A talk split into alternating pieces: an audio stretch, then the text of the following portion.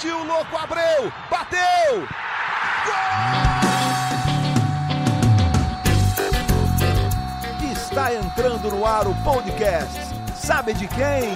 Do Botafogo! Do Alvinegro, do Glorioso. É o GE Botafogo.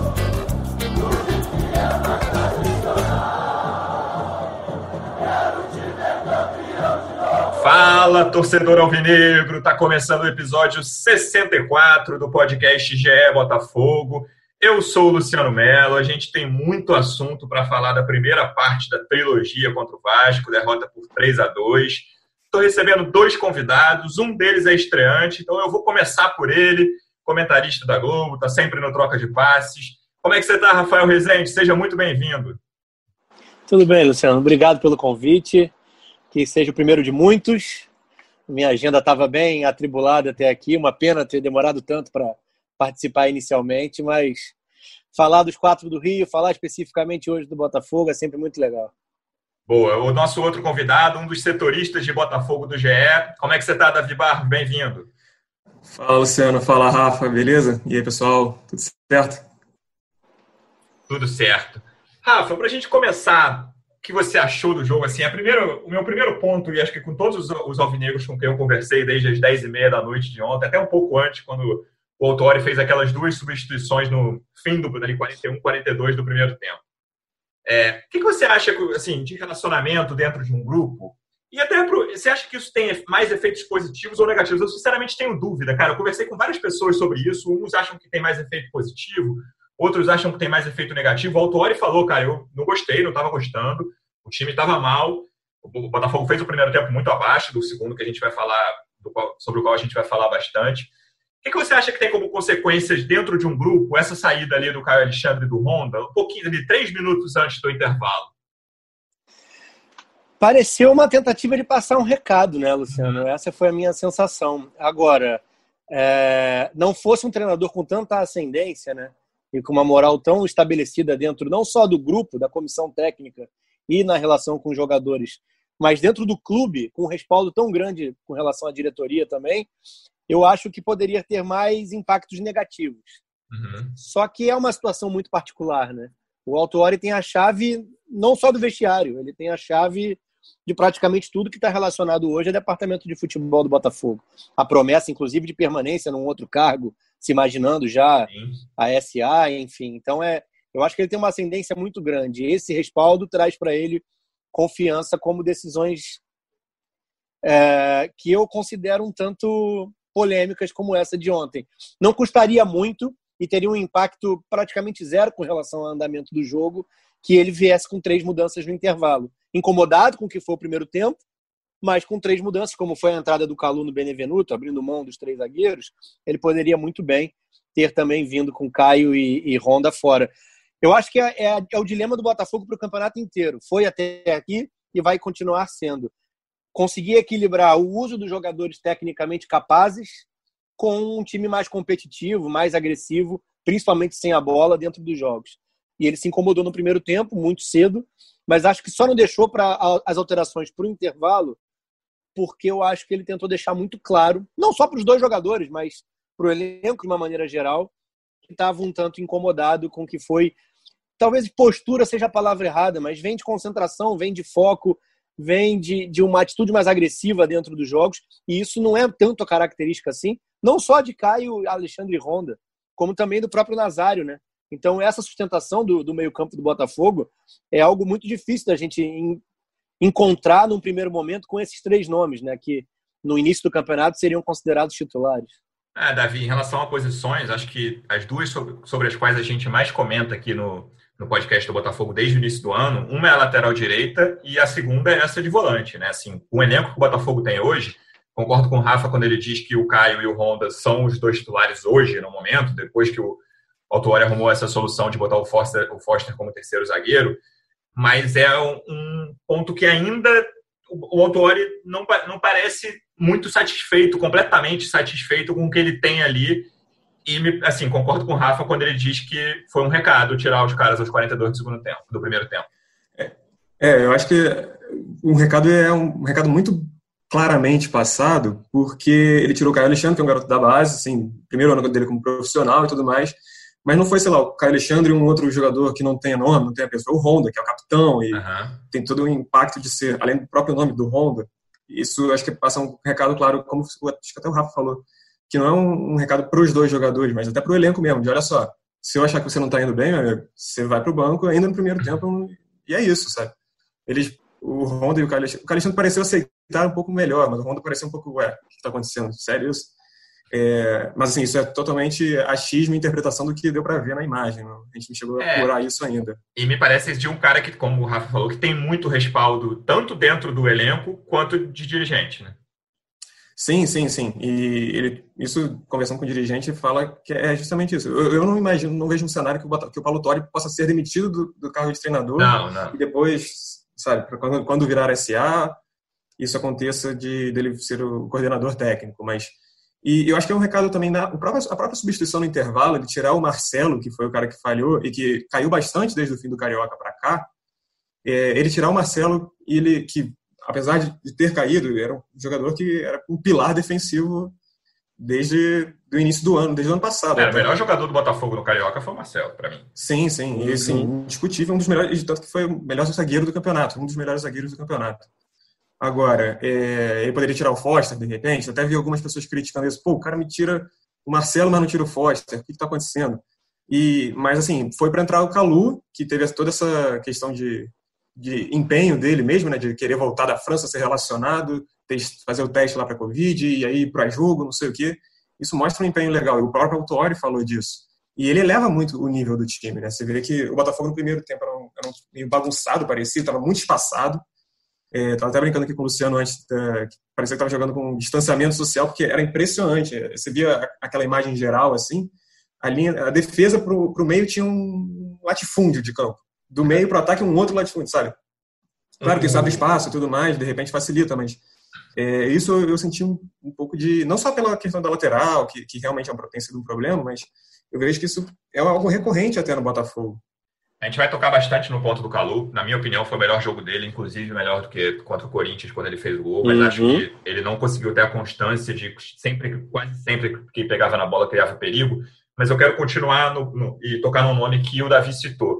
Rafa, é muito difícil a gente avaliar nível de concentração de um jogador dentro de campo. Assim, acho muito complicado. Acho que às vezes a gente até fala coisas que a gente não tem certeza. E principalmente de um zagueiro. O Marcelo vem de um campeonato carioca quase irretocável e vem falhando com alguma frequência, né? O Flamengo é mais azar do que assim, o jeito como ele pulou na bola, o último lance, o, a, o pênalti que ele comete. Teve alguns gols contra o Corinthians também, que zagueiro tem que ter nível de atenção máximo, onde está o, onde tá o atacante o tempo inteiro. Como é que você vê esse momento do Marcelo de um jogador incontestável, o melhor jogador do time no Carioca, a um zagueiro que tem falhado com alguma frequência e falhado em lances que acabam em gols do adversário? Eu acho que você começou muito bem, Luciano, porque você falou da questão. É bem subjetiva a questão da uhum. concentração, né? E a gente tentar entender o que está acontecendo uh, fora do que são os treinamentos, fora do campo e bola, na realidade do, do jogador. Né? Acima de tudo, um ser humano. E eles. A oscilar é natural e o trabalho dentro do clube, eu imagino que seja sempre para tentar minimizar essa, essa questão. O problema é que o Botafogo, não só pelo. O ano já é de exceção, já é um ano difícil, atípico, todos, né? pela questão da pandemia. É, exatamente.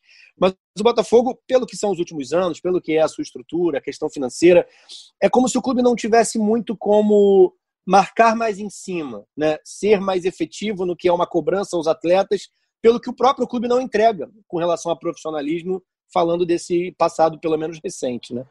Então, é, é uma questão muito sensível e, e é sempre melhor deixar de lado, porque é difícil de avaliar, como você falou. Sobre campo, especificamente, eu acho que tem um contexto que pode, pode entrar nessa conta, que é a questão dos três zagueiros.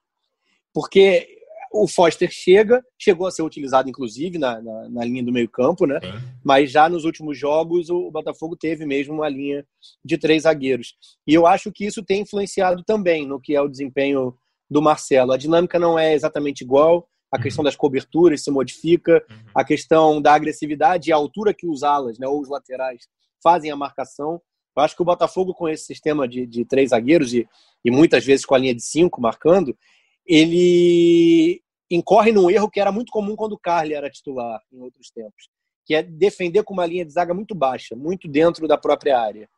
E isso faz com que, num sistema com cinco jogadores, aonde você não tem quatro na segunda linha, em alguns momentos até tem, mas pensar no desenho de 5-3-2, né, com o Calu quase que descansando perto do, do atacante de referência, é, eu acho que o Botafogo fica muito exposto. Porque se os laterais são mais agressivos, você só tem, só tem três jogadores protegendo a própria área na linha. E se, se isso não for bem coordenado, né? Claro que dá para jogar. Eu acho só que é um problema hoje estrutural mesmo, assim, de, de, de coordenação, de, de compreender melhor o que são os movimentos de uma, um sistema defensivo com três zagueiros. Acho que isso tem influenciado. E a questão da perda do meio-campo, que ontem contra o Vasco ficou muito claro. Uhum. Não só pela característica dos jogadores, né, quando a gente fala de Caio Alexandre, Honda e, e o Nazário, mas também por uma diminuição de numérica no setor. Né? E aí é que eu acho que a entrada do Foster como um terceiro zagueiro não trouxe o benefício que se espera. Não acho que o Botafogo proteja melhor a própria área e, de certa forma, ficou ainda mais exposto no setor de meio campo.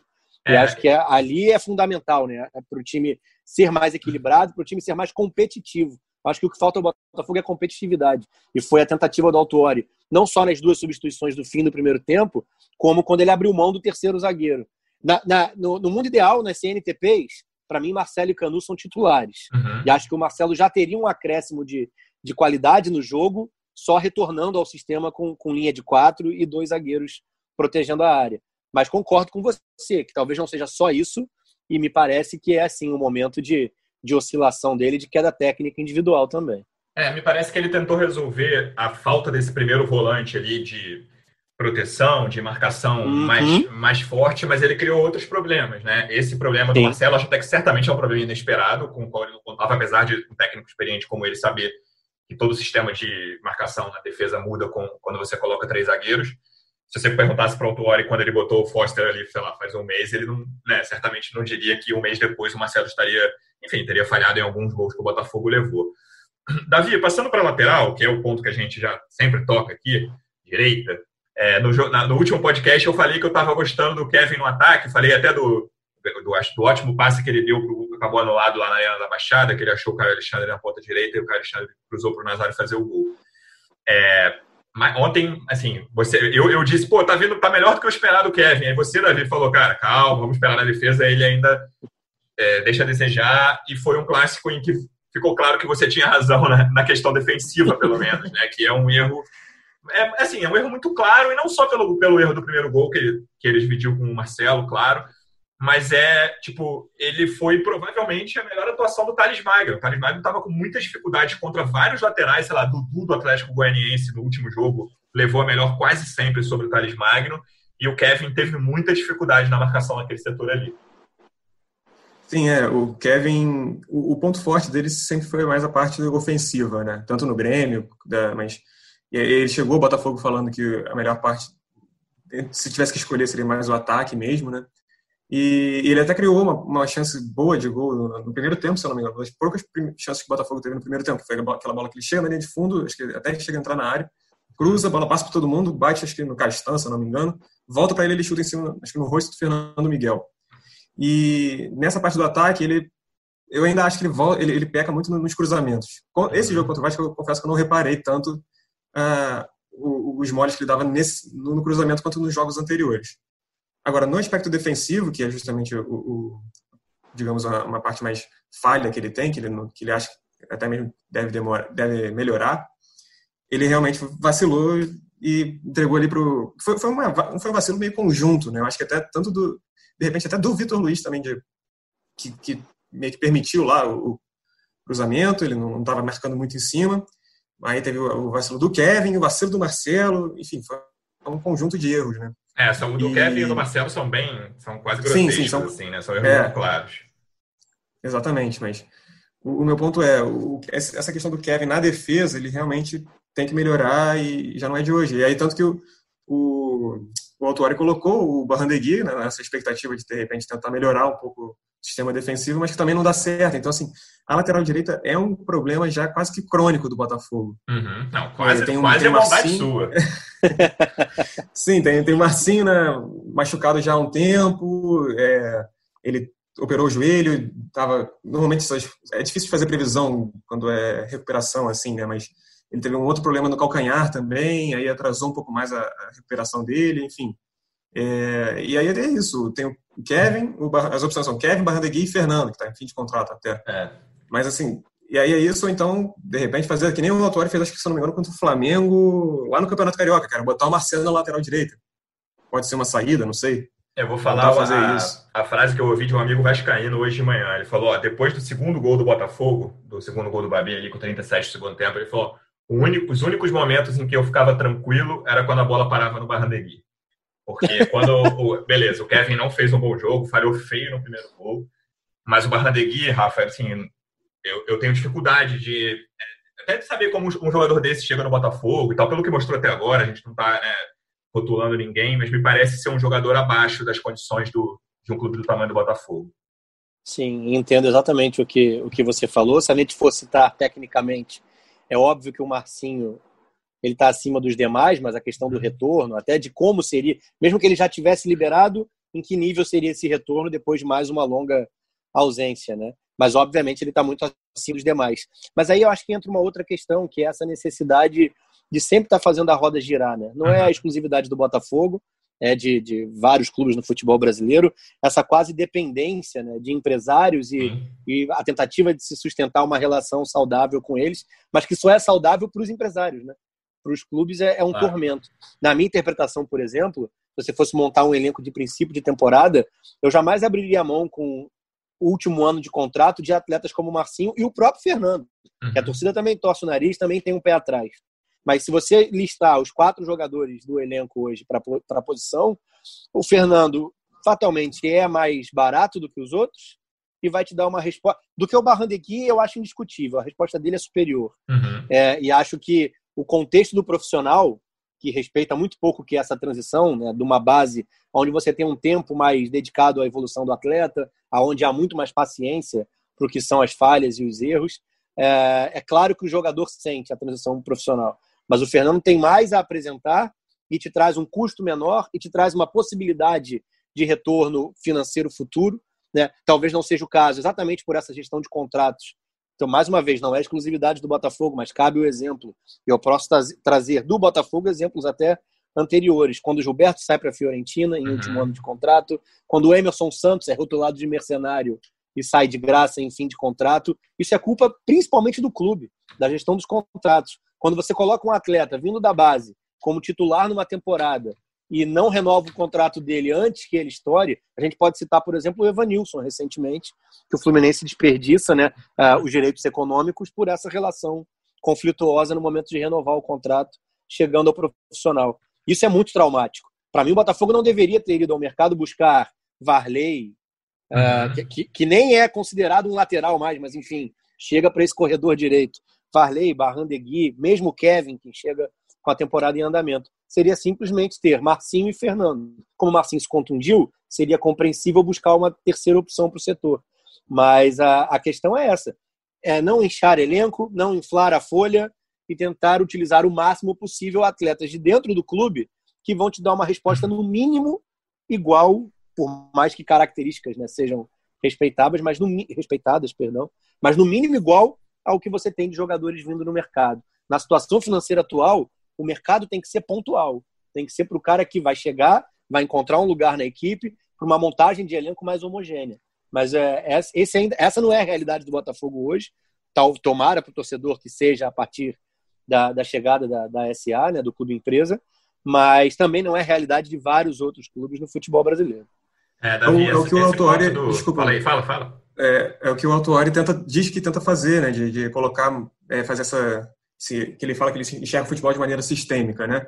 Então ele tenta fazer isso de implementar, incrementar mais a, base, melhorar e fazer essa, essa junção um pouco maior, mas é difícil justamente.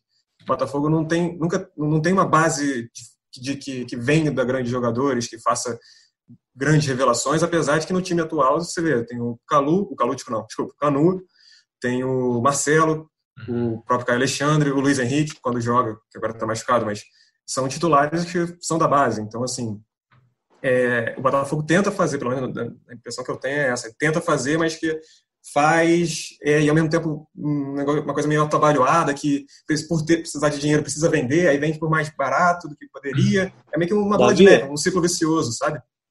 Para não deixar passar, é, a dupla de zaga do Botafogo tem um nível excepcional para o futebol brasileiro. Uhum. E a grande questão, sim, quando a gente sim, fala sim. de retorno, retorno financeiro, é que o Marcelo bateu 24 anos e o Canu 23.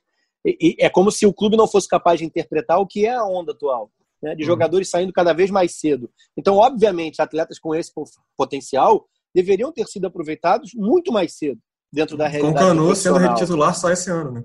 Exatamente. E o Marcelo, que quando dá a resposta na Libertadores 2017, deveria ter sido encaixado no time titular quase que por obrigação, porque ele já te dava um retorno esportivo à época e fatalmente daria um retorno financeiro, que vai ser muito menor hoje. Eles podem ser vendidos, sem dúvida, mas abaixo do preço que eles poderiam ser vendidos, muito novos, pelo potencial que apresentava. Um jogador de 21, de 20, ele é vendido mais caro do que um de 24. É a realidade do mercado. Assim. O exemplo do Evanilson é muito bom, cara, porque, para falar que fica na realidade do Rio aqui, a gente tem três clubes no Rio que dependem quase exclusivamente de vendas, entendeu? É, e, inclusive, o Flamengo depende de venda, mas é, é, é, enfim, é outro degrau de vendas.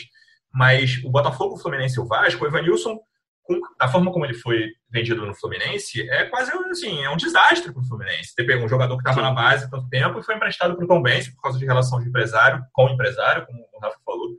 Então, assim, é muito ruim. O Botafogo, sei lá, eu lembro de ano passado vendeu o Jonathan lateral esquerdo por um milhão de euros. Então, é muito pouco uhum. na realidade do mercado hoje. E, tipo, eu estava falando sobre o Nino com o tricolor hoje o, os jogadores, que, os zagueiros que jogaram a, o pré-olímpico desse ano. Dois deles, o Bambu e o Fux, já foram vendidos por 8 milhões de euros. E os outros dois, curiosamente ou não, jogam no futebol carioca. O Ricardo Graça e o Nino. O Ricardo Graça não era nem titular. É o mesmo caso do, do Marcelo e do Canu que, que você citou. O, Marcelo, o Ricardo Graça virou titular do Vasco com 23 anos. O Nino, que estava titular, agora já perdeu a posição para Digão e Lucas Claro e ele vinha, mal, ele vinha mal, vinha fazendo jogos abaixo. Mas voltando para o Botafogo, que é o nosso tema, é, esse ponto do, das contratações, você olhar o mercado do Botafogo na virada do ano, cara, os, vamos ficar, por exemplo, nos, nos três estrangeiros. São Barrandegui, Lecaros e Cortez. É difícil você justificar isso num clube que precisa vender, que tem divisão de base forte, que consegue revelar. Como é que você justifica a chegada desses jogadores? Complica, é o que você falou, círculo, círculo vicioso, né, Rafa? Complica toda, complica dentro de campo, complica fora de campo, complica finanças. Esse tipo de atuação no mercado é muito ruim para o clube no momento que o Botafogo vive hoje.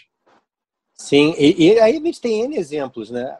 Claro que hoje é o comitê gestor que toca, é, pelo menos, essa, essa transição né, em direção à SA, mas a gente tem exemplos, por exemplo, eu lembro que foi muito criticado pela torcida do Botafogo quando na virada do ano começou a se especular a chegada do Montijo para a disputa da Libertadores. Uhum. E eu citei assim, a montagem do elenco, ela tem que ser pensada no que você tem de qualidade dentro do grupo e no que são as lacunas no time titular primeiro, para depois pensar em opções viáveis para como jogadores reservas, enfim, né?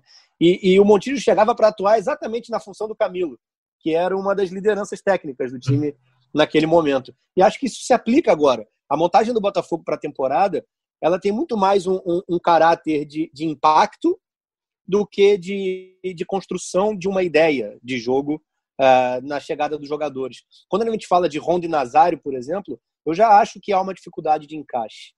E aqui eu não vou nem fazer a, a crítica direta ao Calu, porque eu acho que ele adiciona muito, ou jogando por dentro como segundo atacante, ou jogando quando possível pelos lados do campo. Não sei se ele vai ter um rendimento uniforme, jogando o máximo possível 90 minutos sempre pelo, pelo lado. Sim. Essa é uma, é uma dinâmica que só observando o passar do tempo. Ele é muito bom também fisicamente, mas a gente está falando de um atleta de 35 anos. De qualquer forma, liberação do Luiz Fernando não teve esse aspecto técnico sendo observado, e não estou falando de nenhuma sumidade, mas falando de uma das poucas opções de escape de velocidade no elenco. Então são esses desequilíbrios que têm que ser observados. Tem uma matéria do GE, inclusive, citando que são 45 movimentações no mercado. Acho que 25 chegadas e 20 saídas dentro da temporada. Isso é um absurdo. Por mais que a gente esteja uhum. falando de um ano atípico, por mais que a gente tenha falado de uma reconstrução uh, ali no período da, da, paralisação do futebol, né, quando a pandemia chegou ao Brasil. Mas ainda assim é um número completamente fora do, do, do que deveria ser aceito. E, e, é uma realidade dentro do clube já há algum tempo. Isso é, é, eu concordo com você, é difícil de se explicar, tirando essa questão de relação com, com empresários e a necessidade de fazer a roda andar, mas é, isso influencia. Influencia tecnicamente, influencia financeiramente e, e, a não construção de uma identidade, né? não só de jogo, mas com o clube. Essas mudanças constantes também geram isso. E a falta de apreço pelos jogadores formados ali dentro. Que eu, é, eu, é, é para mim é o que eu identifico de mais absurdo. Que é a falta. E, e apreço mesmo, assim, carinho com uhum. atletas que têm um histórico, que têm anos dentro do clube e que são muito mal aproveitados quando chegam ao profissional. Isso não quer dizer, né, Davi, que não tem que contratar. Você quer ver, por exemplo, um, um, movimento que eu acho pontual e acho interessante, e aí pode, pode me chamar aqui de engenheiro de obra pronta. O Babi, porque é um jogador que vem para compor elenco, não vem para ser titular absoluto, é um jogador que vem barato e numa posição que precisava ser endereçada. Você tinha o Pedro Raul, você chegou à conclusão de que não tinha jogador da base que pudesse render imediatamente naquela posição ali de comando de ataque, o Babi chegou e hoje ele tomou conta. Se fez o melhor jogo dele com a camisa do Botafogo e hoje ele é o titular do comando de ataque do Botafogo.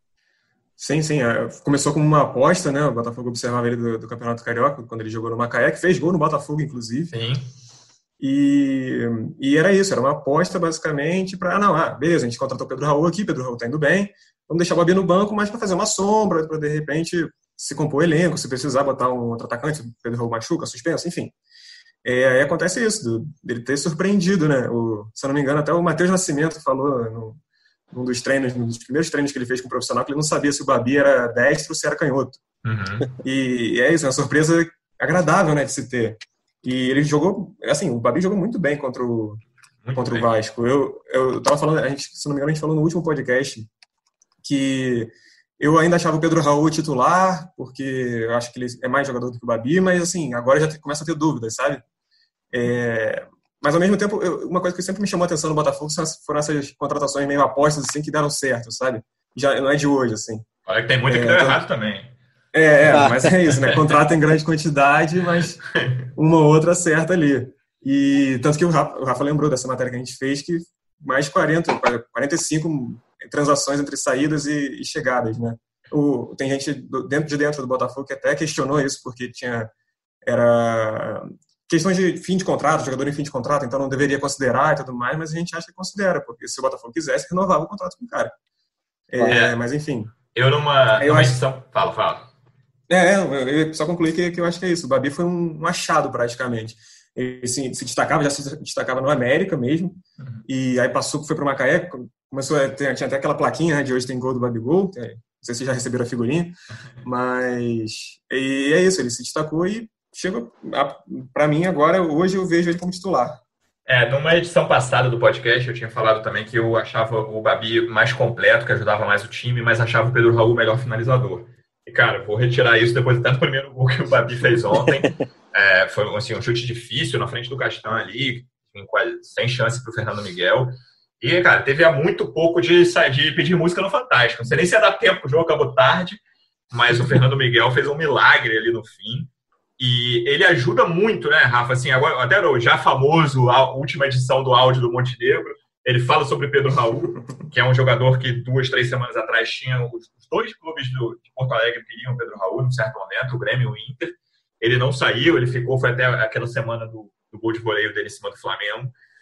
E é, tá mal nos últimos jogos. Ele chegou a ficar fora por desconforto, como o Luiz Henrique também ficou fora, continua fora, deve voltar na quinta o Babi conseguiu tomar conta dessa posição, assim, menos um problema de momento, é, esse centroavante. Sim, foram dois bons movimentos. Mesmo o Pedro Raul, que não vive uhum, um bom uhum. momento, uhum. foi um bom movimento do Botafogo no mercado. A gente pode citar o Nazário como uma boa chegada, por mais que eu conteste o que é essa montagem de elenco quando a contratação impactante é o Honda, e por mais que o Honda tenha, esteja jogando mais recuado, acho que a característica não casa tanto para você ter um meio-campo mais competitivo dentro dos jogos mas acho que foram bons movimentos. Se eu fosse falar de característica, acho que o mais marcante entre Babi e Pedro Raul para mim é que o Babi é mais compenetrado. O Babi parece ser mais batalhador, assim, mais uhum. concentrado dentro dos jogos. O Pedro Raul oscila muito mesmo dentro dos 90 minutos, quando ele fica em campo o tempo inteiro, né? E acho que passa um pouco também por essa questão da, do, da de qual possibilidade o Botafogo tem de cobrar os seus atletas um comportamento mais profissional, mais focado, mais dedicado à realidade que o clube vive hoje, né? É, é, eu acho que o jogador, de maneira geral, isso aqui falando de, de um mundo quase que ilusório, uhum. mas é, eu acho que ele deveria ser responsável por entender que o corpo dele e que o desempenho dele, né, principalmente físico, que é o que depende muito do, do próprio comportamento, é, vai ser o seu, vai ser, vai representar praticamente 100% do seu sucesso ou fracasso dentro da profissão e de uma carreira extremamente curta, né? Mas é cobrar isso de jogadores de 20 anos, 22, enfim, né, iniciando uma, um processo de, de profissionalismo é, é, bem complicado. A gente sabe o que são as, a, os desvios que podem ocorrer numa vida de, de atleta profissional, os acessos que eles têm que não estavam acostumados dois, três anos antes, né, e essa vida social que influencia, influencia pra caramba. Mas é, eu acho que é um bom nome também, mesmo em má fase hoje, hum. até por essa questão do mercado observar, percebeu que foi uma resposta positiva, tinha feito, tinha bons números e tinha feito uma série B competitiva pelo Atlético Goianiense. Então acho que de qualquer forma foi um bom movimento de mercado. E se vivenciasse no Botafogo uma outra questão, uma outra condição de estrutura, de contexto, a conjuntura do clube fosse mais profissional, talvez ele tivesse dando até uma, uma resposta acima do que deu até aqui. Sim, acho, acho que Luciano, só completando, completando o que o Rafa falou, e você citou meio que de passagem um áudio do, do Montenegro também, uhum. que é, ele falou até nesse, nesse áudio, já, já é o, não é o primeiro que vaza, né? Estava até reparando aqui que do, do ano passado. Segundo, né? foi, terceiro. É, foi quase, quase um ano já, que quase certinho um ano, um pouco mais, dá 11 meses, e que ele fala isso do, ele fala nesse no áudio de que a gente subiu hoje na matéria. Ele diz isso do, de jogadores fracos, tem, que tem jogadores fracos no elenco, e no do ano passado ele fala alguma coisa mais ou menos assim e fala de, uma, de um time ideal em conversa com o Lazzaroni. Estou até aqui lendo a matéria, tocando na minha frente aqui. Uhum. Ele fala que quando conversou com o Lazzaroni, dentro do que a gente tem, eu acho que o melhor é. Repara na escalação. Gatito, ok, goleiro, continua, titular incontestável, só tá machucado. Marcinho, também tá machucado. Aí agora, repara só. Carly, Gabriel, Gilson ou Lucas Barros. Lucas Barros está machucado. Mas Carly, Gabriel e Gilson não são mais jogadores. Cícero, Bochecha, João Paulo e Alex Santana. Ninguém vai titular. Todo mundo Luiz Fernando e Diego Souza. Ninguém. É. Entendeu? É, essa é uma questão que e até tem relação com aquilo que a gente falava das, das movimentações do, do, Botafogo no ano. E aí é isso. Como é que você vai construir um time? Como é que você, é muito difícil você construir um time praticamente do zero, desde o início do ano, e mudando o técnico no, no Campeonato Carioca, enfim. Isso é uma atitude muito difícil de se ter, de, construir um time, de construir um, um, uma identidade mesmo, como o Rafa falava. Essa é uma questão que me, me chamou a atenção até.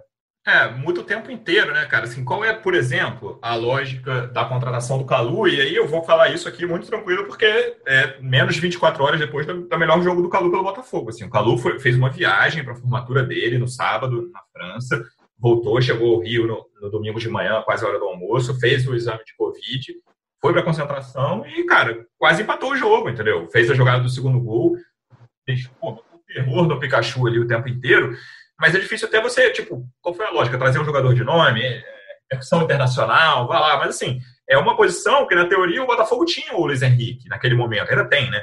E o Luiz Fernando, que era outra válvula de escape, também estava naquele momento e depois saiu também de uma forma assim, depois do melhor jogo dele em algum tempo, que foi aquele jogo contra o Atlético Mineiro, três dias depois ele saiu do clube. Mas é, essa, assim, mesmo sem saber qual foi a lógica de momento da, da contratação do Calu, é um nome que pode ganhar alguns pontos para o Botafogo nesse campeonato, Rafa, que é o mais importante de um clube como que o Botafogo vive hoje, é jogador que possa decidir partidas. O Calu deu a primeira indicação, fora aquele gol contra o Corinthians, de que ele pode decidir partidas para o Botafogo no brasileiro com o nível atual. Sim, e, e, e a partir disso, o grande desafio é como preservar o Calu para que ele esteja inteiro o máximo possível uhum. para dar essa resposta técnica que sim, ele tem acima do que é a realidade do futebol brasileiro. E aí passa por várias questões. É, não atuar em todas as partidas é, é um ponto. Não atuar 90 minutos quando, quando joga, outra questão. Qual a função que ele vai desempenhar? E aí entra, começam a entrar as primeiras questões sobre lacunas no time principal. O desenho de Botafogo mais consistente, imaginando duas linhas de quatro, seria o Calu jogando pelo lado direito. Né? Mesmo que você inverta ele com o Luiz Henrique, ele vai estar jogando pelo lado esquerdo. Né? Eu acho que o Botafogo é. tem um desenho muito difícil de se encaixar para imaginar o Calu junto a um 9 por dentro. Porque aí você está abrindo mão, por exemplo, do Nazário, está abrindo mão de uma organização um pouco maior no meio-campo. Em tese, estaria abrindo mão até do próprio Honda.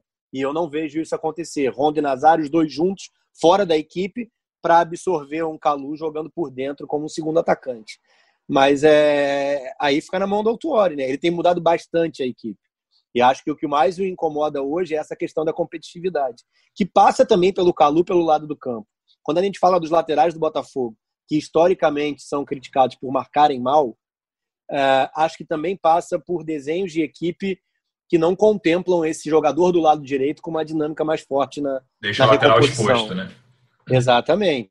Que tipo de cobertura é feita? Antigamente, o lateral direito era o cara que jogava dando um, um combate, tendo o Carly como cobertura. É um zagueiro, era um zagueiro extremamente lento para uhum. essa questão. E o deslocamento dele, o espaço entre o Carly e qualquer lateral atuando de maneira agressiva era muito grande. O Carly saiu, o Marcelo assume o lado direito da zaga, e foi uma crítica grande, por exemplo, nos amistosos contra o Fluminense, antes do início do brasileiro, né? depois do, do estadual. Um espaço grande entre o Barrandegui, pela abordagem dele agressiva na marcação, né? sempre saindo da linha, uhum. e o Marcelo. E quantas vezes a bola entrava ali, né? com deslocamentos dos jogadores do Fluminense.